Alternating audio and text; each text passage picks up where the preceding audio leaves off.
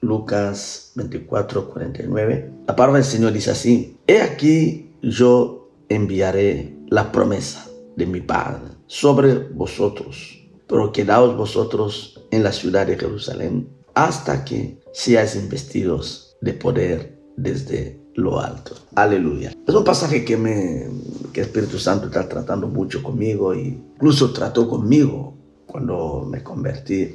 Y hoy esta mañana todavía el Espíritu Santo me refresca en este en este pasaje, ¿no?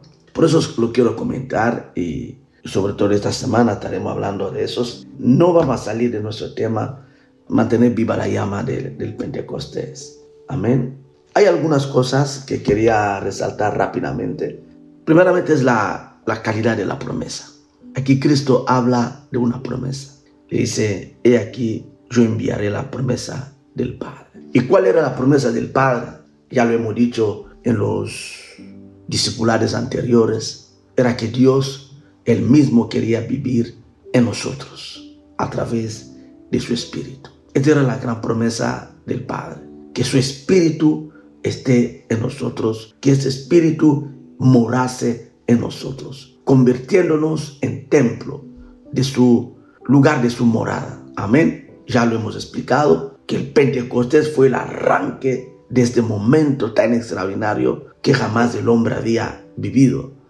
Que Dios el Padre viniese a estar a vivir en la vida del hombre y arrancar así un nuevo tiempo, una nueva dispensación que llamamos la dispensación del Espíritu Santo. Es interesante porque el día que Dios derramó de su Espíritu, ya no solamente sobre profetas, sobre ah, reyes de aquel entonces, gente muy selectas, sacerdotes, pero ahora no. Ahora Dios tenía que cumplir algo que había prometido a su profeta Joel que derramaré de mi espíritu sobre toda carne. Aleluya. Y toda persona podía acceder, o sea, vivir, tener experiencia de tener el Dios en él a través de su espíritu. Amén. Alguien me está entendiendo. O sea, que esa es la gran promesa del Padre. Que el hombre pudiese ser el canal o la habitación de Dios. Aleluya. Pero también la promesa tiene que ver Estamos hablando de la calidad de la promesa, ¿no? La segunda calidad de la promesa era, ya lo he dicho también, el propio Dios vio que sin el Espíritu Santo era incapaz para sus servidores llevasen a cabo con excelencia la misión encomendada. Era imposible. Eran humanos con, seguramente con, como todos, los humanos, con, con virtudes y defectos. Pero entre ellos había algo, miedo, temor. Y sin la ayuda del Espíritu Santo, sin la valentía, lo hemos dicho del Espíritu Santo, sin el denuedo del Espíritu Santo, la ayuda del Espíritu Santo, era imposible llevar nada adelante. Imposible. Era imposible llevar la misión. Tenía buenas intenciones, pero le faltaba la fuerza.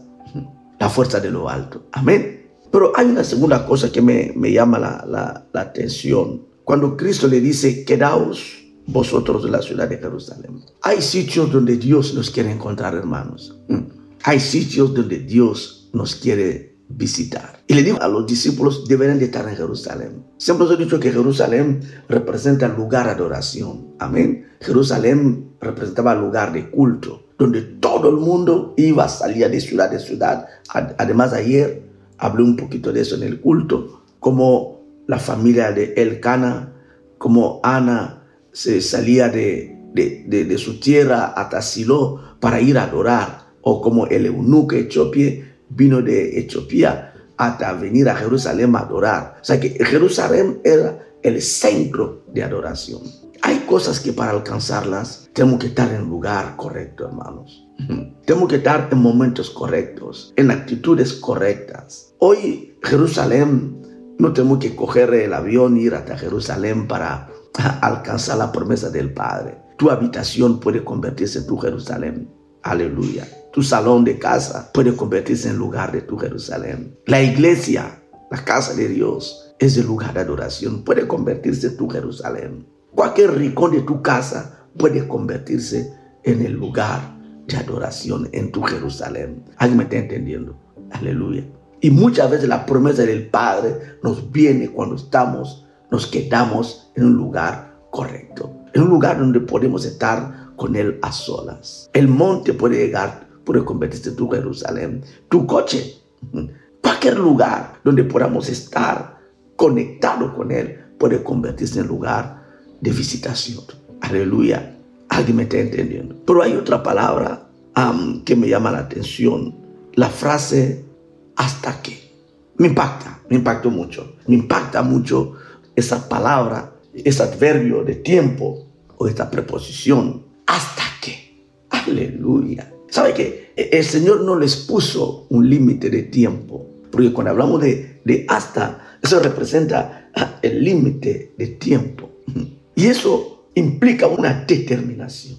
Cuando uno dice, haré hasta, iré hasta, implica una precisión, aleluya, implica un objetivo, implica una perseverancia, implica una meta, implica un objetivo, implica un propósito, implica una entrega, aleluya. Cuando alguien dice hasta que, o sea que implica, vuelvo, insisto, implica determinación, implica perseverancia, implica meta, implica propósito, implica objetivo, implica entrega, hermanos. Incluso aquí en este, en este caso también implicaba obediencia.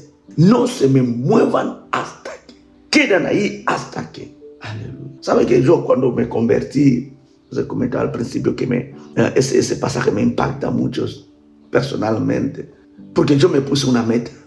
Cuando vi cómo la gente se llenaba, fui a un culto, vi aquel culto la gente como se llenó del Espíritu Santo. Hubo de todo. La gente llorar, la gente tirarse en el suelo, eh, clamando a Dios, la gente hablando en lenguas. ¡Wow! Yo me quedé y yo dije, Señor, yo te buscaré hasta que experimente lo mismo. Esta fue mi, mi meta. Dije, Señor, yo te buscaré hasta que, hasta que experimente lo mismo. Porque yo sé que es algo, eso es algo real. Y yo lo quiero. Y no me cansaré de buscarte hasta que. O sea, la palabra hasta que es una palabra que me ha acompañado mucho en la vida. Es una palabra que continuamente uso cuando me planteo algo. Digo, hasta que, hasta que, hasta que, hasta que, hasta que, hasta que. Continuamente está en mi mente. Una persona que no sabe usar hasta que es una persona sin propósito. Es una persona sin meta. Aleluya. Aleluya. Estaba mirando un texto de, me, vino en la, mente a, Jacob. Jacob en el libro de, Génesis capítulo 32, versículo 27.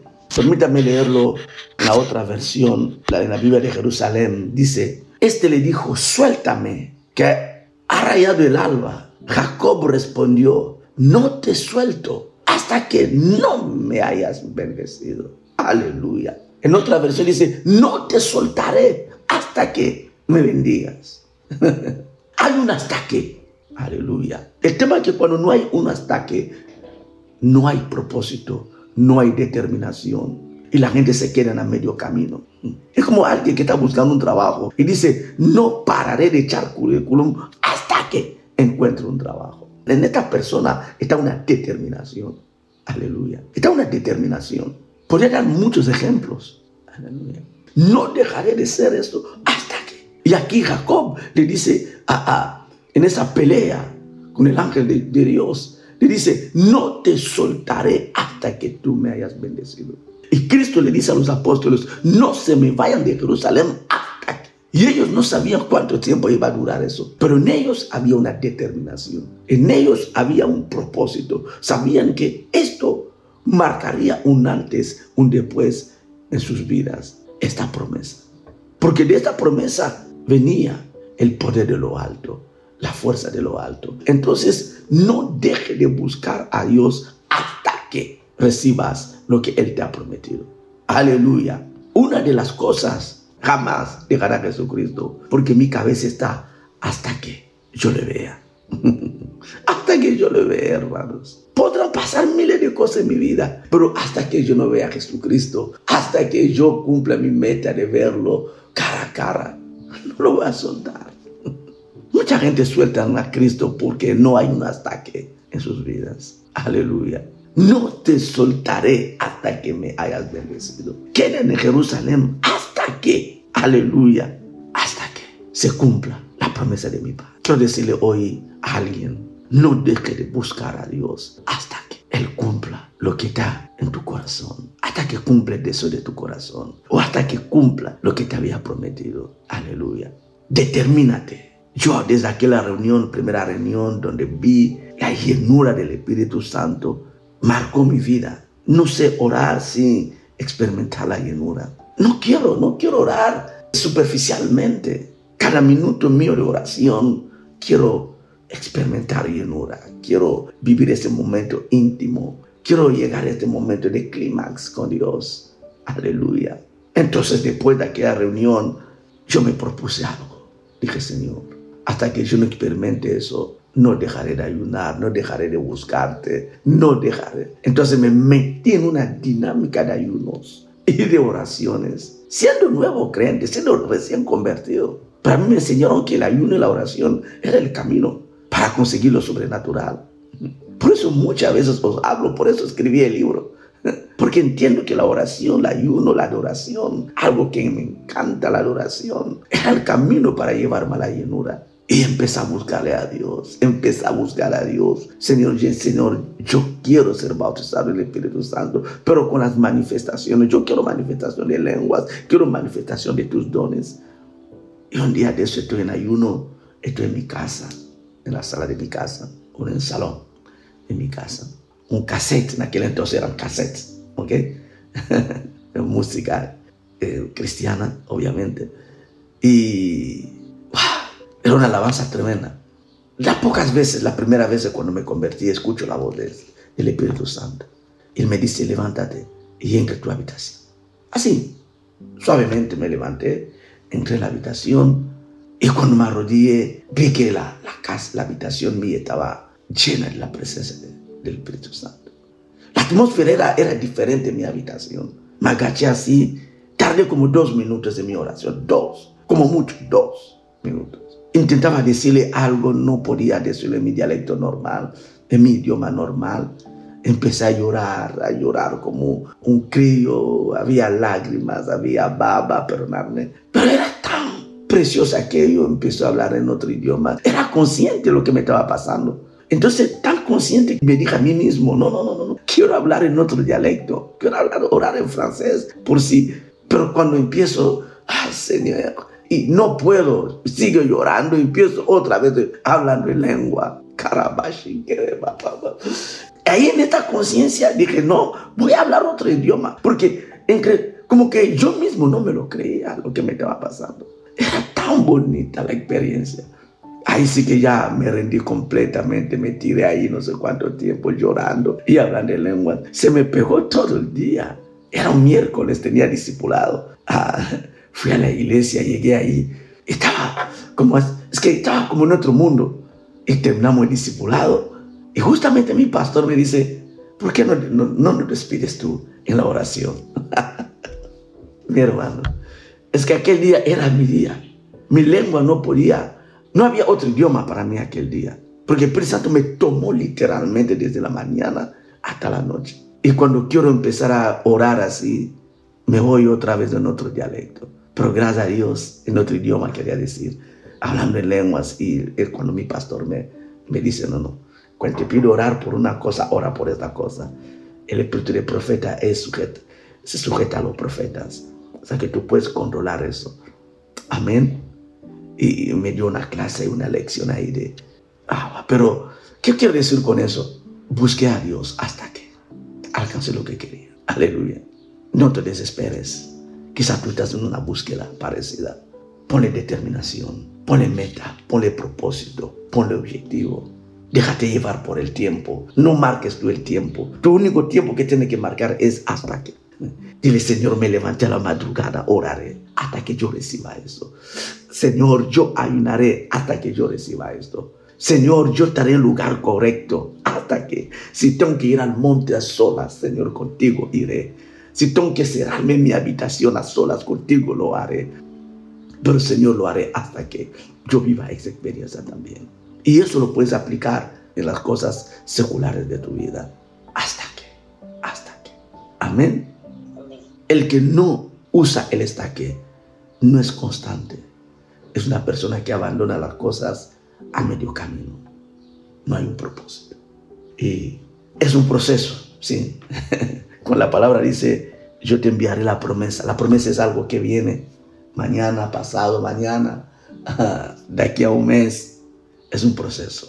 Y en este proceso, mantente perseverante. Amén. Mantente la expectativa que el que prometió no fallará. Aleluya. El que prometió no fallará. Que Dios nos bendiga. Aleluya. Vamos a meternos de lleno buscándole a Dios. Permita que cada momento tuyo llegues a ese punto de llenura. Aleluya. Busque ese momento de llenura. En este momento que veas que realmente que hay algo nuevo en mi corazón. Hay, hay, hay algo que está pasando conmigo. Aleluya. Dios nos visita de varias maneras. Amén. De varias maneras. Pero déjate llevar.